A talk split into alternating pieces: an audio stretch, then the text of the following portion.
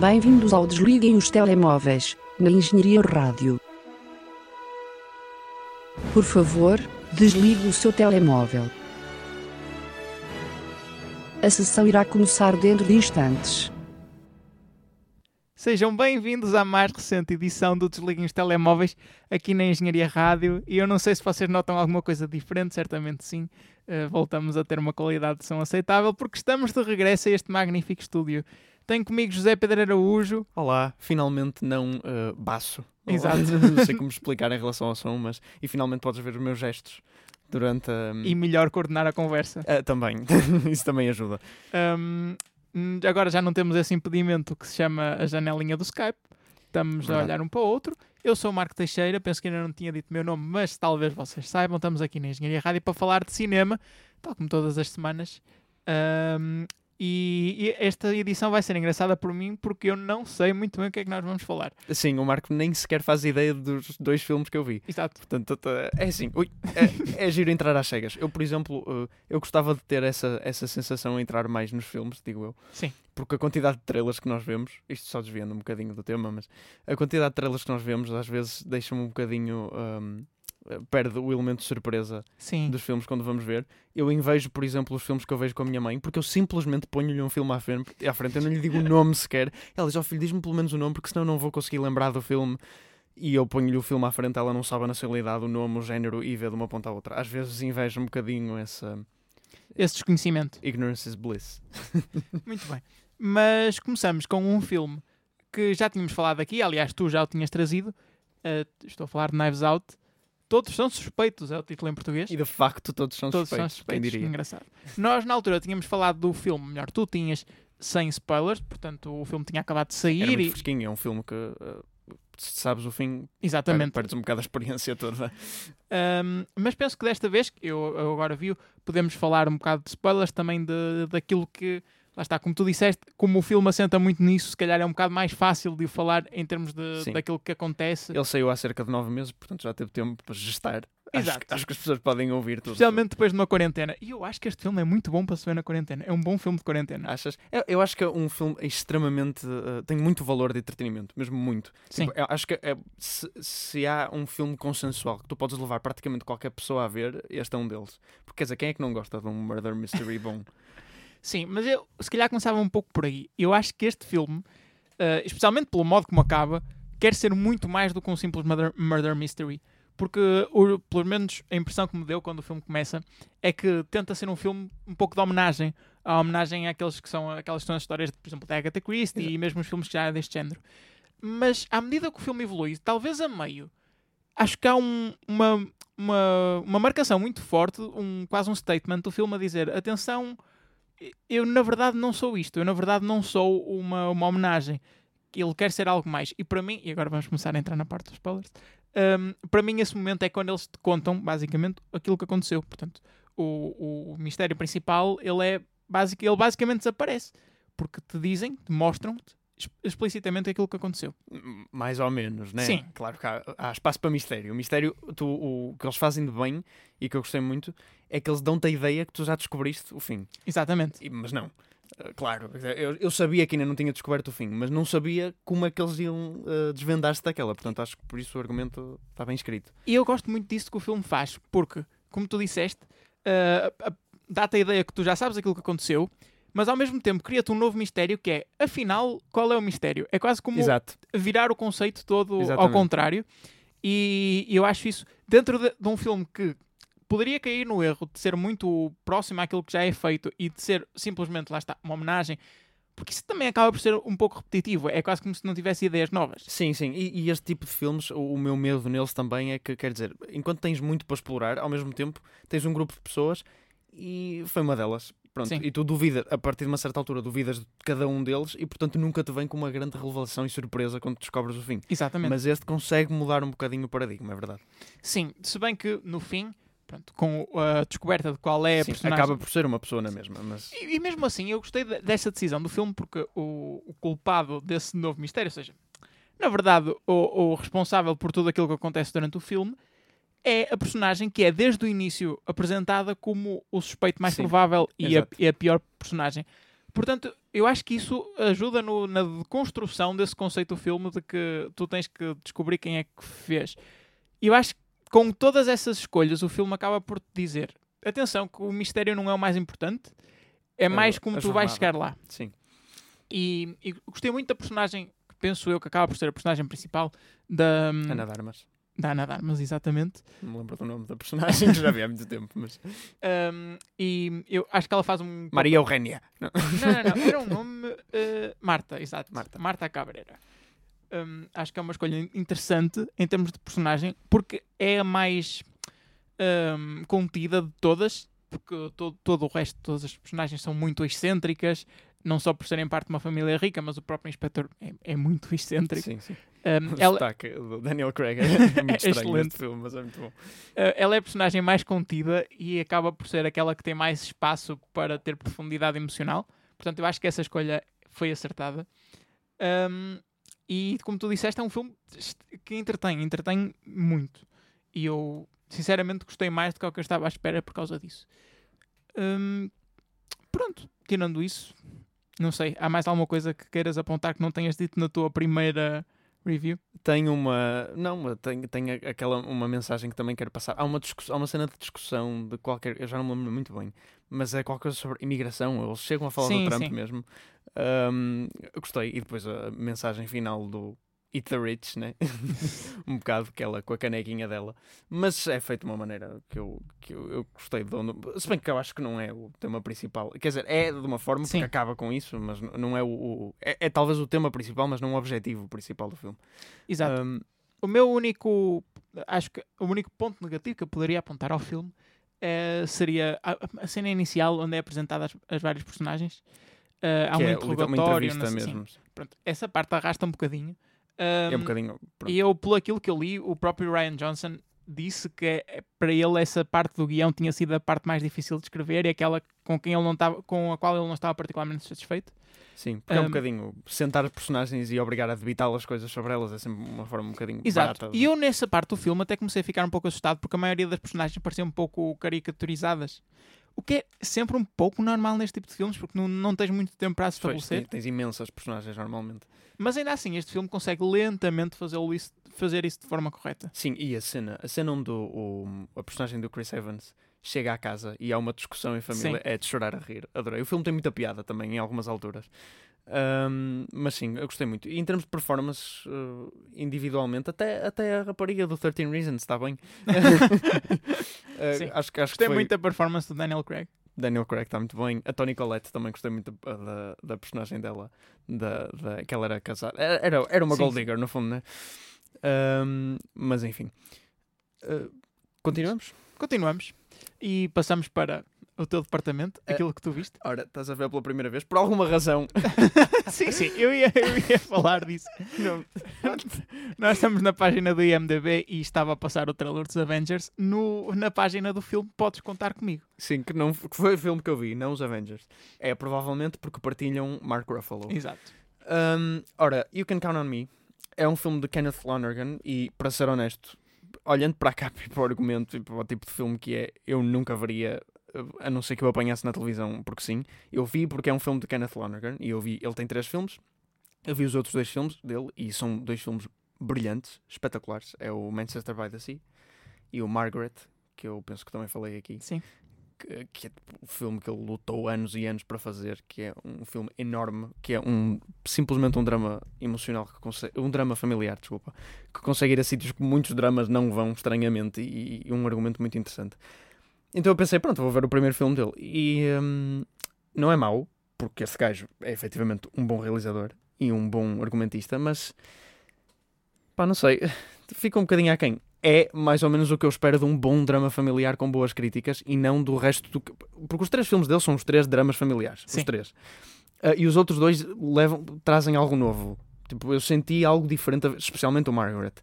Ah, que tem uma maneira de escrever o guião que é tipo quase Shakespearean. Há uma cena super. uh, e eles fazem muitas referências a isso também. É muito teatral. há- a personagem principal, isto no Margaret, no Manchester by the Sea nem tanto, mas a personagem principal, porque esse filme é todo sobre a personagem principal que querer tornar o, a vida dela um, quase que o centro da história, quando na verdade o filme todo Sim. é sobre ela a testemunhar um acidente. Uh, ou seja, ela é claramente um, um peão, não é? É alguém, é alguém Uma lateral, personagem secundária, digamos assim. mas é a personagem principal do filme e quer ser a personagem principal daquele acontecimento e entrar nas vidas de toda a gente. É, é um conceito que eu nunca tinha sido. um, nunca tinha visto a ser explorado. uh, que pronto, na verdade explora o egocentrismo e a, a falta de atenção, mas Sim. Aqui sinto que não há nenhum tema assim muito novo a ser explorado. Tudo o que é feito é bem feito e eu gostei da maneira como é o filme. O filme é, é sobre uma, portanto, uma mãe e um filho, que já agora o, o miúdo é um dos vários irmãos que eles parece que estão em stock do Sozinho em Casa.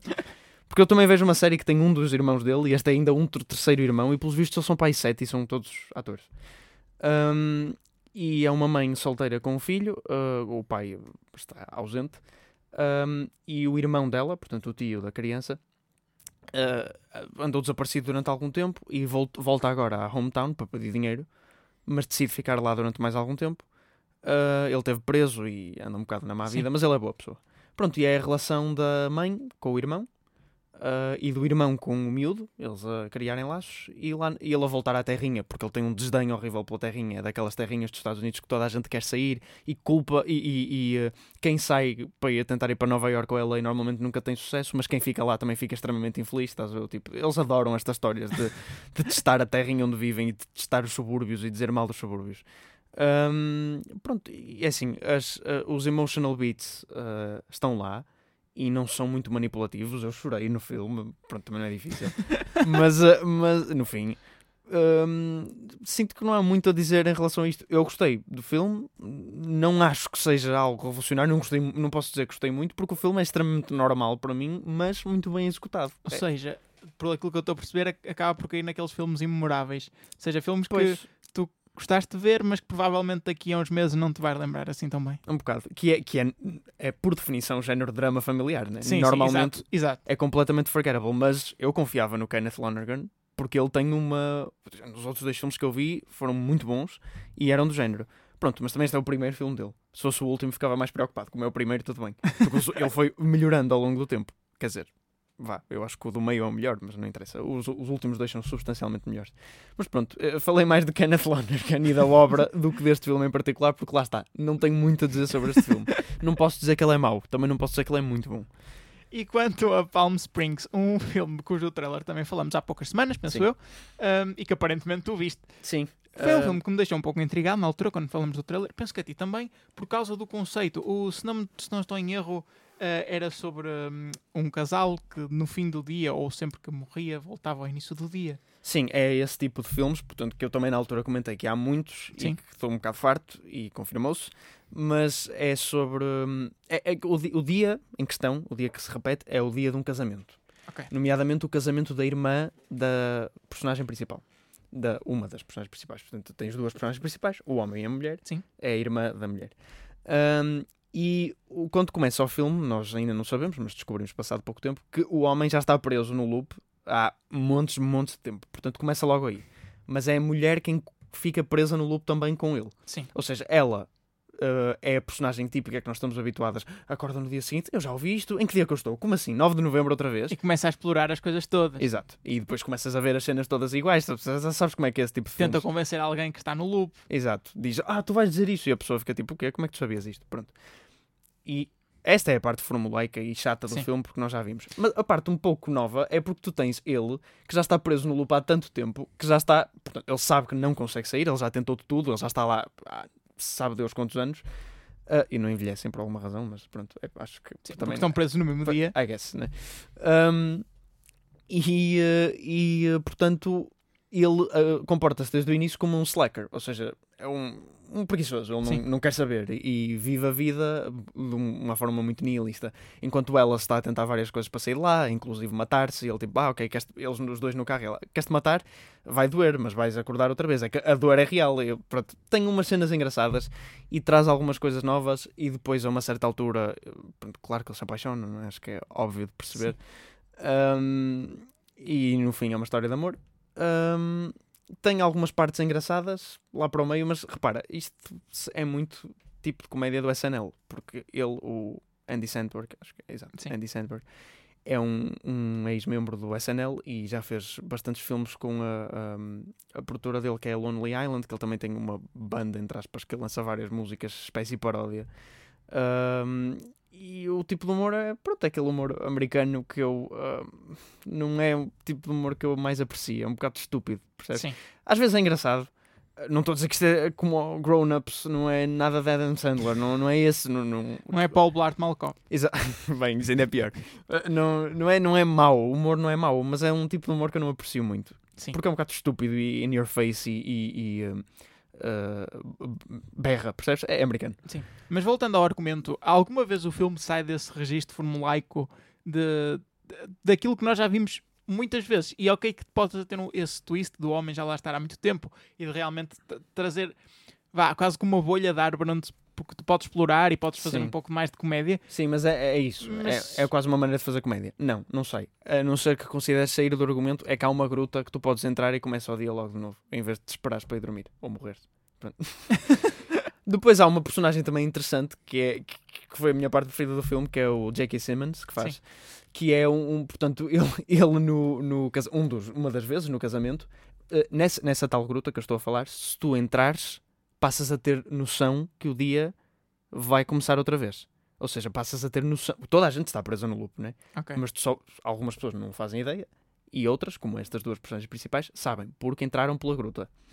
Um, e então o, a eh, o homem, o, Andy Sandberg, um dia embebeda-se com o J.K. Simmons, que é um tio do noivo, ou assim, uma coisa qualquer, ah, assim mais velhote, né? E eles, podres de bêbados, vão para a gruta. E ele entra no loop. Sim. Só que depois dele ficar sóbrio e a perceber-se que está num loop temporal e que foi arrastado pelo outro gajo para lá, ahm, pa- passa várias vezes a tentar matá-lo. Então às vezes ele está casualmente a andar, aquilo é no meio do deserto, assim. Ele está casualmente a andar no meio do deserto e aparece o J.K. Simmons todo vestido de preto com, com uma besta atrás dele a mandar-lhe sete e diz ele, Not again! Portanto, tem umas cenas engraçadas e é uma personagem interessante. Porque ele só aparece de vez em quando porque ele vive longe. Então ele vem passar, ele faz vários quilómetros para vir ao casamento. Então às vezes ele decide não aparecer e ficar o dia com a família. Às vezes aparece para lhe dar umas, uma, para lhe espetar umas setas na perna. E é uma personagem que vai aparecendo assim de vez em quando e que depois tem um arco engraçado. O filme também não é assim tão grande, tem uma hora e meia, portanto, daí eu achar que se calhar há um pouco de esperança de esse tipo de comédia não te fartar por o filme não ser muito grande. Um bocadinho, mas eu sinto que também. Eh, É assim, do- do- por um lado eu não queria que o filme fosse maior, porque eu não gostei particularmente do filme, portanto não, não exigia que fosse maior Sim. e também não acho que eh, o desenvolvimento das personagens seja assim tão denso que necessitasse mais tempo. Mas por outro lado, passou tudo tão rápido. O filme é tão rápido eh, que parece um bocado um, vapid, tipo vazio, um, oco.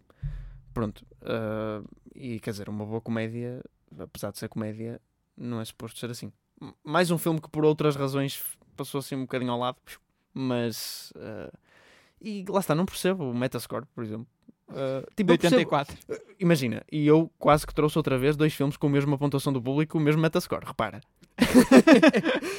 é 7.5 para 7.6 e 85 para 84. Aliás, se os somar são iguais. Ahm, mas repara, eu percebo o- a pontuação do público e dos críticos no You Can Count on Me, porque de facto não podes dizer mal do filme. Sim. Mas neste, podes. Ah, não percebo uma pontuação dos críticos tão alta. Quer dizer, isto é o tipo de filme que andava pelos 60, não pelos 80. Achei muito estranho. Acho que é o desespero de ter, não ter filmes novos da- desta época do Covid. E agora passamos para a análise dos trailers e começamos com trailer um franchise que eu, tu és muito mais capacitado para trailer. falar do que eu. É assim, eles são para aí 7 filmes, eu vi dois. Portanto, também. Eu vi zero. ok. Um, estou a falar de- do franchise do Halloween e do, da mais recente, do mais recente episódio Halloween Kills, que tem data de estreia para 2021 e cujo teaser saiu agora durante esta semana. Nós não ficamos a saber muito. Não, o teaser é mesmo um teaser. É, é só de dar tease. Ou seja, temos a, a personagem principal, cujo lá está o nome no É Laurie, não é? Eu acho que é Laurie. Não me quero envergonhar. É Laurie. Laurie. Laurie Strode. A gritar ah, Numa carrinha. numa carrinha e depois no fim aparece ah, o Michael. Exato. Michael, não é? Hum. Sim, é mais. Sabes que eu tenho que ver tudo porque este franchise é muito forgettable mesmo. Porque é literal, é um assassino com uma máscara atrás de uma mulher. É isto. Não, não há nada que eu me lembre do filme sem ser isto. Do original. E no entanto há sete filmes desses. No entanto, há sete filmes, o que é muito estranho, incluindo crossovers com o Jason Sim. Voorhees. Não, ou, ou não, exato, é, é, é o do Sexta-feira 13, acho eu. Penso que sim. Pronto.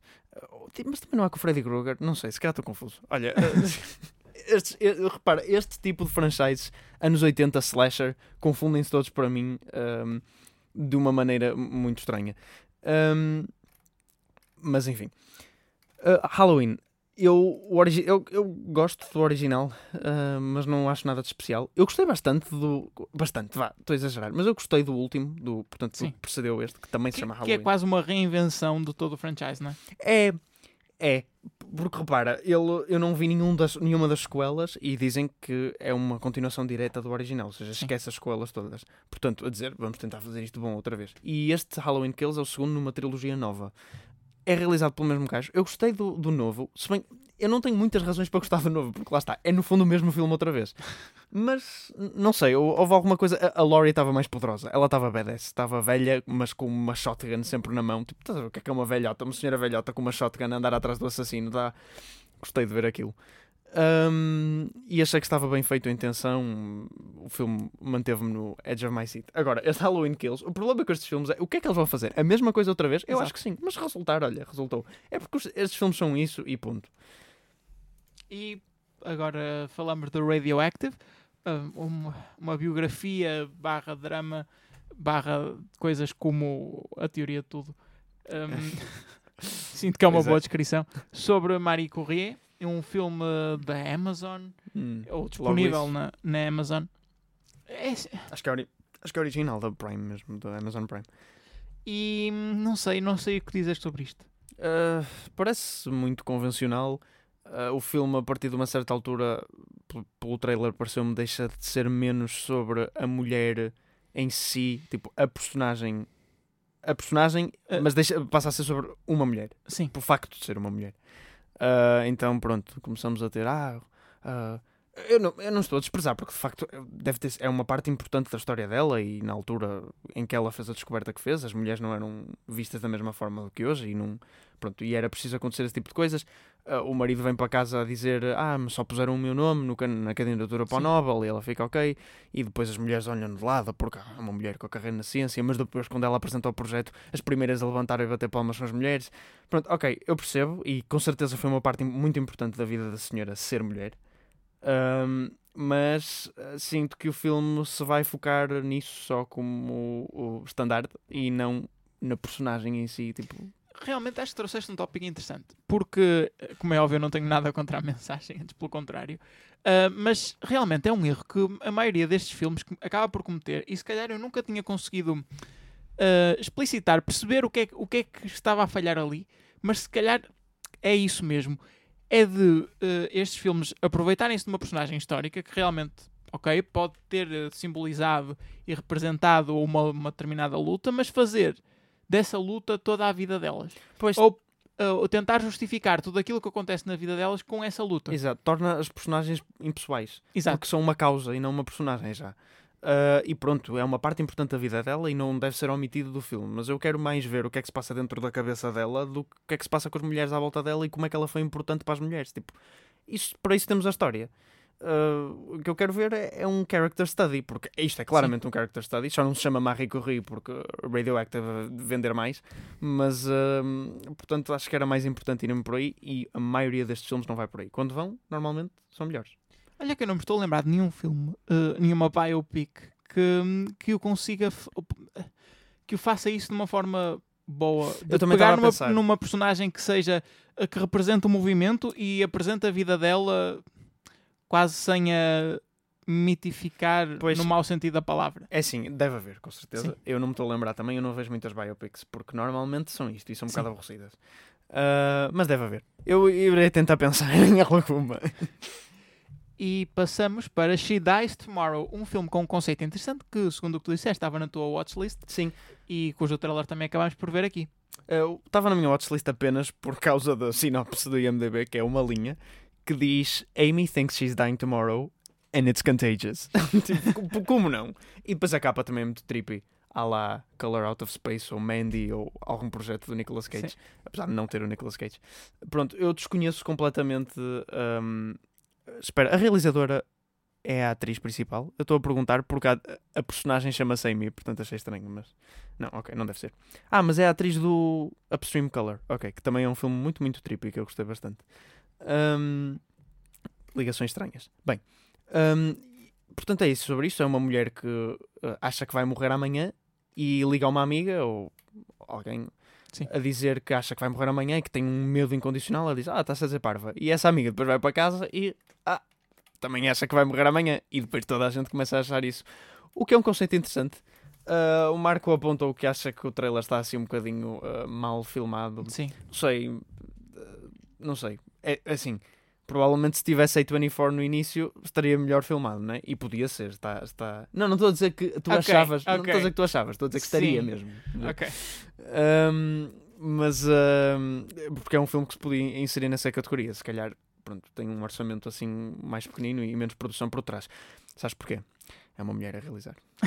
Ninguém quer apoiar mulheres Zé, realizadoras. Zé. Não. O filme também tem uma hora e 24, segundo o que dizia MDB. Sim, muito O curto. que me parece um pouco curto para estabelecer algum tipo de tensão que parece transmitir no trailer. Sim, mas repara, ele é categorizado. O primeiro género que é categorizado no MDB como comédia, e uma das reviews que aparece no trailer também diz uh, um terror psicológico e uma comédia absurdista. Assim, uma Mas eu não sei qualquer. se o conceito não, não funcionaria melhor como terror ou pelo menos terror psicológico. Também eu, mas é, é efetivamente um bocado parvo. Portanto, eles- É, é, mas, mas não precisam de entrar por aí. mas olha que tem. Sim, podem explorar a ansiedade. Chegamos- e- Desculpa, eu acho que nós chegamos a um ponto neste género de terror psicológico onde se tem que começar a explorar ideias absurdas. Sim, sim. porque acho que tem muito mais impacto hum, uh, o filme explorar um deep dark fear que, que tu não saibas que tens do que propriamente, sei lá, fechar-te numa casa. Sim, Que é o que, o que É especialmente no início do género, uh, se fazia muito.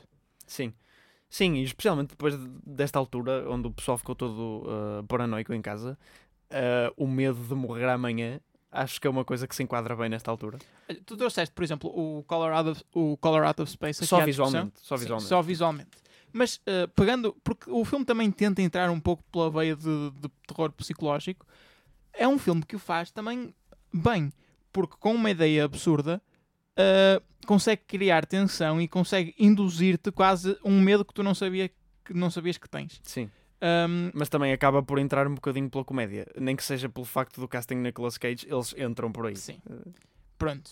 Mas se calhar continua à espera de um projeto desse tipo, onde se pega numa ideia que pareça absurda e lá está, o filme assuma mesmo de "Ok, vamos tentar usar isto para criar um medo com uma coisa que não devia criar medo. Não sei até que ponto será possível. Sim, é esperar e ver. E por fim, para concluir os trailers, temos Endless, uh, um filme que, para ser sincero, já nem me, lembro, já nem me lembrava que tinha visto o trailer. Um, e é o teen drama desta semana. Há sempre um. Uh, Desta vez é um fantasma. Sim, eh, portanto é um casal adolescente, eles são muito felizes juntos, yara, yara, yara. Eh, tem um acidente de carro, porque Sim, que agora é obrigatório nos Exato. deste tipo de hoje em dia eh, ter a ver com mensagens, não é? Exato, exatamente. É sempre a sensibilização que está lá presente. Ahm, pronto, um deles está a mandar mensagens, o outro diz: Ah, tá, puxam o telemóvel, pimba, vou contra um carro. Ahm, e ela sobrevive, ele morre, mas ele anda lá para um lado para o outro como fantasma e ela consegue vê-lo, mas só passado algum tempo. É uma dinâmica um pouco como aos três pastorinhos. Só que em vez de ser três diferentes, é ela em momentos diferentes da vida. Pronto, e, mas é muito, muito no seu coração ainda um teen drama, ainda talvez mais do que os últimos que nós temos visto. Ah, e como eu tinha referido da última vez, quando nós vimos o filme cujo Looks That Kill, acho que é assim que se chama, Exato. ahm, que era sobre um rapaz que nascia bonito demais, então tinha que andar sempre com a cara tapada, ah, porque senão as pessoas olhavam para ele e desmaiavam e morriam de tão belo que ele era, que até é um, um conceito bem mais interessante, mas que depois também parecia muito cair para estes lados do teen drama outra vez. Ah, pronto, o, o que eu disse que estes tipos de filmes, tal como esse e como outros que eu referi na altura, ah, têm que arranjar já conceitos a entrar mesmo na ficção científica ah, e fantasia, porque já não conseguem cativar sendo simplesmente Fault in Our Stars.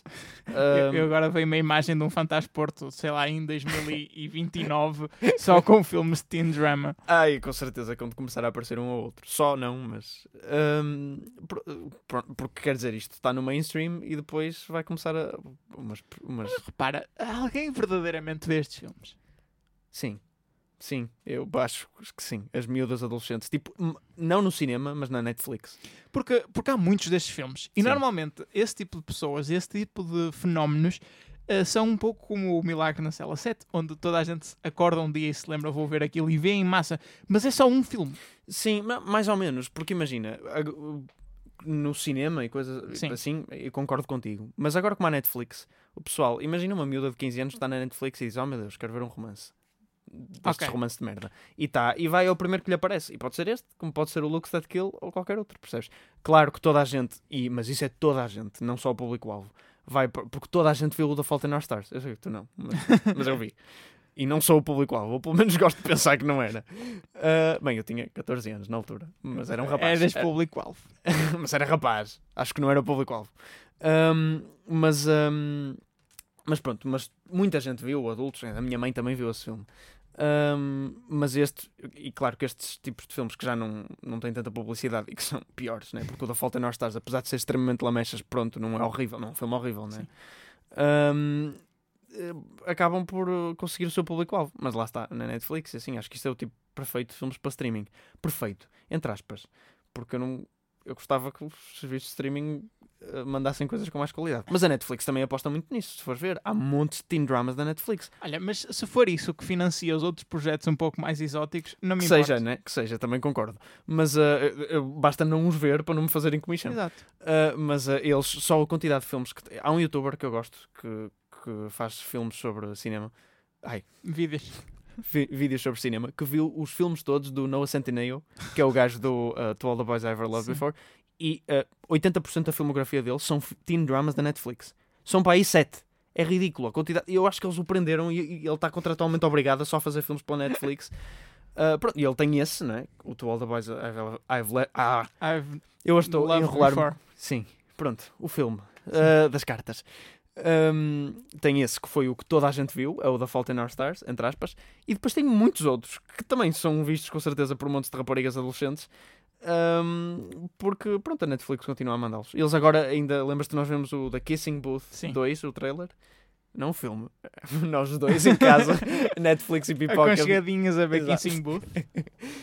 Mas enfim, pronto, acho que já- estes filmes não merecem mais tempo de antena. O que merece tempo de antena é sim o box office e começamos como sempre pelo box office dos Estados Unidos. Eh, Esta semana a lista é um pouco maior que na semana passada, porque relembro, a semana passada só tínhamos 3 filmes. Eh, agora são 10, portanto dá para fazer o top 10 completo. Ora. E em primeiro lugar está Relic, assim como na semana passada, continua em primeiro lugar. E em segundo, The Lodge. The Lodge. Em terceiro temos a estreia de Archive.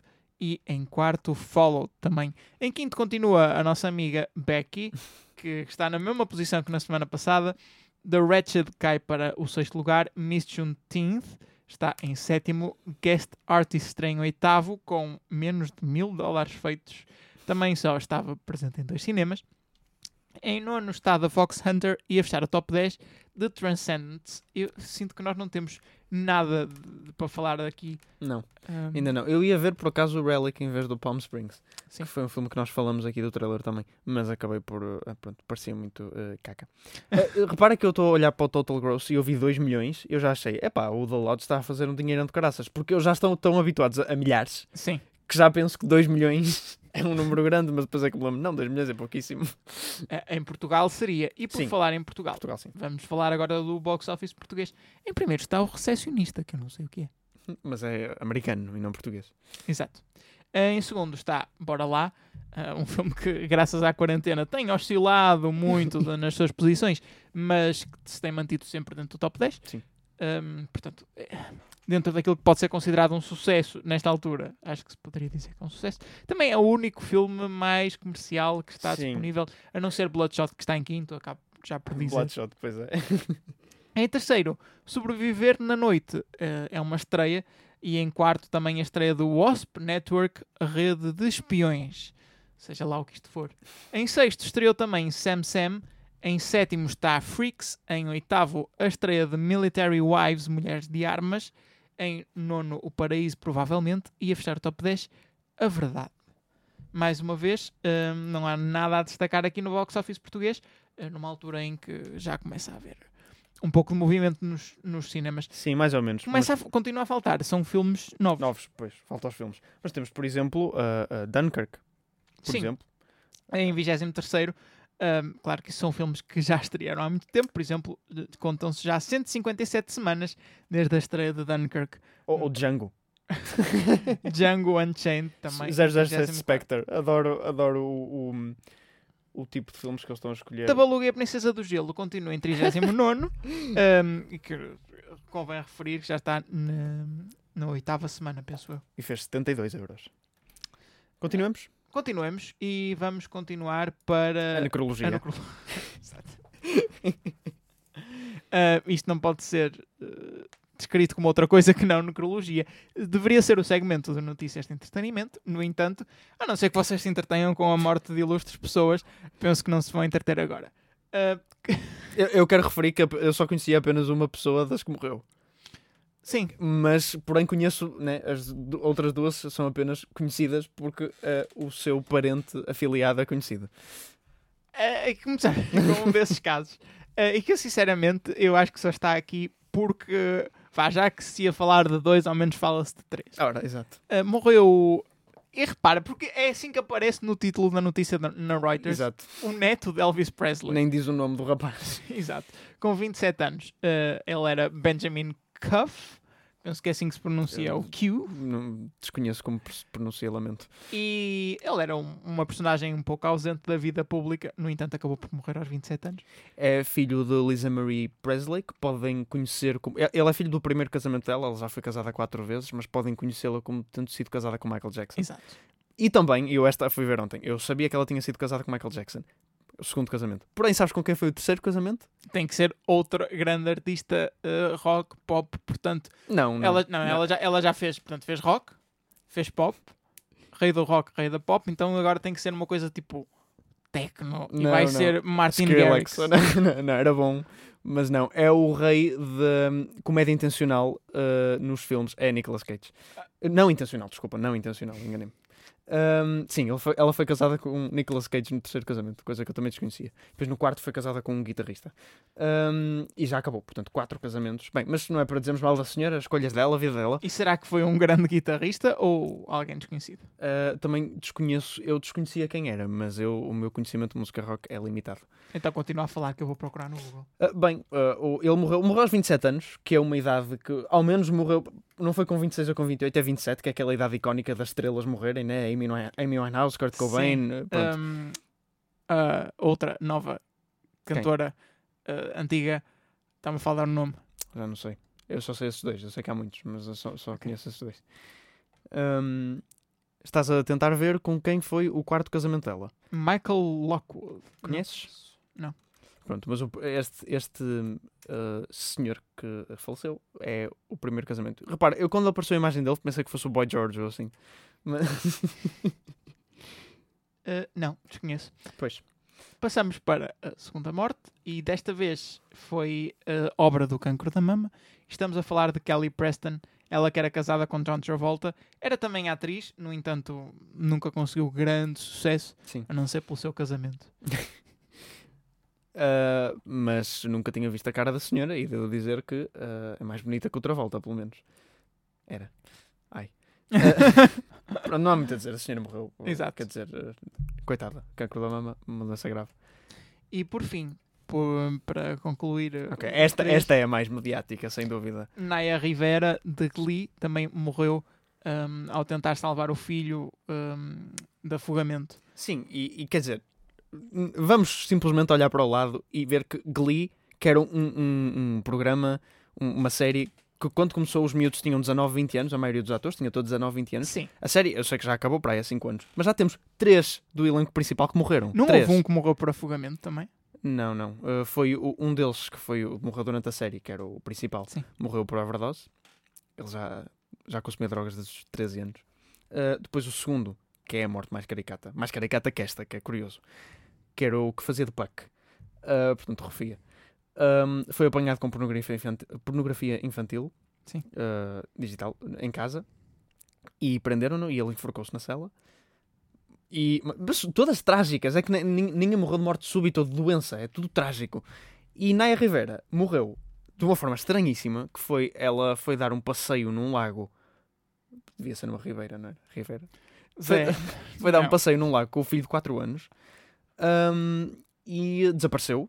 O filho disse que ele- eles foram para o mar, bem, é- para o lago, é muito confusa a história. E depois ele voltou, o miúdo acordou sozinho no barco e encontraram-no sozinho.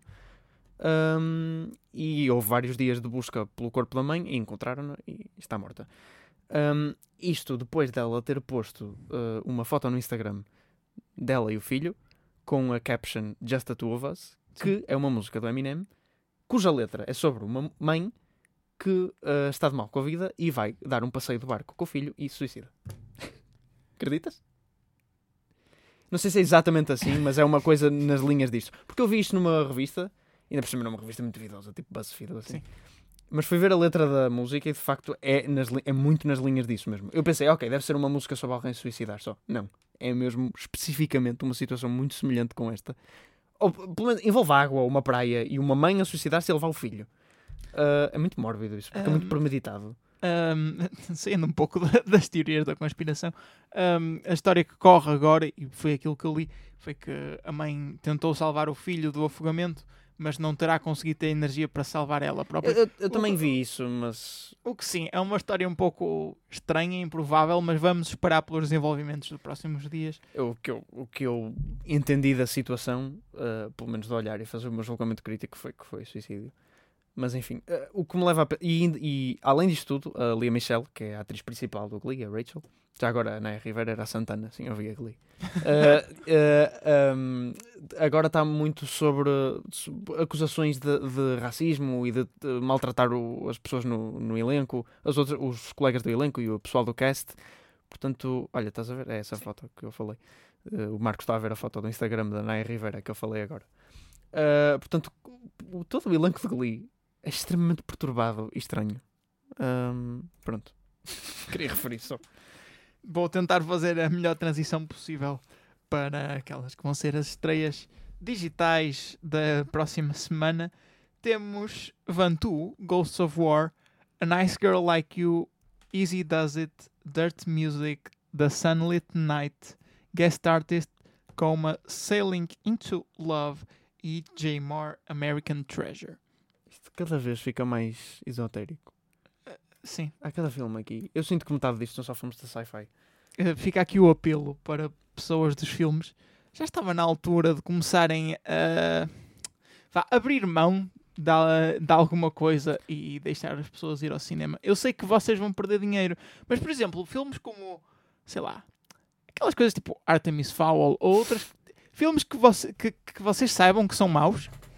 Eh, podem lançá-los agora. E mas, por exemplo, filmes que tenham um, um slot Portanto, uma data de estreia que coincidisse com outros filmes grandes. Com- que, que este ano era previs- previsível que isso acontecesse muito, assim como aconteceu o ano passado.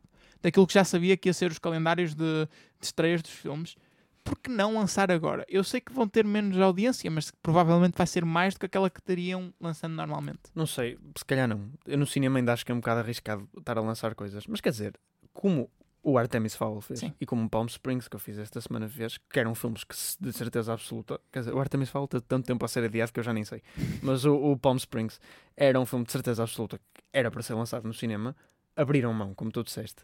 E foram para o streaming. Ok, é preciso abdicar um bocado do orgulho e de- do lucro. Sim. Mas, hum, assim, neste momento, qualquer coisinha que saia, qualquer filme com um ator conhecido que saia, toda a gente o vê. E, e como é o exemplo deste Palm Springs, que tem muito pessoal tem estado a falar dele, normalmente passaria mais ou menos despercebido, apesar de não ter um elenco desconhecido, mas pronto, é um filme de Sundance, Sim, mais pequeno. mais pequeno. Uh, eu acho que, que é um bom golpe de publicidade lançar. Agora já vai um bocadinho tarde, porque a altura dos lançar em streaming seria mais durante o pico, né? Sim. quando toda a gente estava em casa. Agora estamos numa fase de transição. Mas de facto também é preciso que alguém comece a pôr coisas no cinema. Senão, dizem, como nós já temos vindo a falar aqui, que o Tenet será o primeiro grande, grande filme a Sim, estrear mas nos mesmo cinemas. esse tem vindo A a, adiar adiado, data de estreia. Porque eu penso que seria por agora a data de estreia original. Um, e adiou para fim de julho, depois voltou a adiar para início de agosto. Agora acho que está fixo em início meio de agosto. Uh, mas sim, tem vindo a adiar, quer dizer, daqui a um bocado vai acabar em outubro e pronto, e é normal. Sim, as pessoas para irem ao cinema precisam de ter filmes para ver, uh, mas os filmes também querem ter pessoas no cinema antes Claro, de saírem é para ter pescada- alguma garantia. É uma pescadinha de rabo na boca. Agora é esperar um bocadinho e ver também, porque. uh, mas alguém tem que começar. Porque senão nunca mais saímos daqui. Muito bem. Nós não temos que começar, temos sim que acabar e vamos dar assim por concluída esta edição de Desliguem os Telemóveis na Engenharia Rádio. Voltamos para a semana, mais uma vez aqui no estúdio. E já sabem, podem voltar a ligar os telemóveis. O Fernando Alvim também ouve a Engenharia Rádio. Olá, o meu nome é Fernando Alvim e sempre que venho aqui à Faculdade de Engenharia estou sempre a ouvir esta rádio. Isto é completamente viciante, pá, é incrível. Uh, são todos muito bons. Uh, o vosso programa do António Sala, pá, é incrível, é de uma grande imaginação. É a minha rádio favorita. É pena não saber agora dizer bem o nome. Uh, Deixem-me perguntar. Qual- como é que se chama? Engenharia Rádio. Ah, Engenharia Rádio é excepcional. Pronto. A Engenharia Rádio. A tua rádio.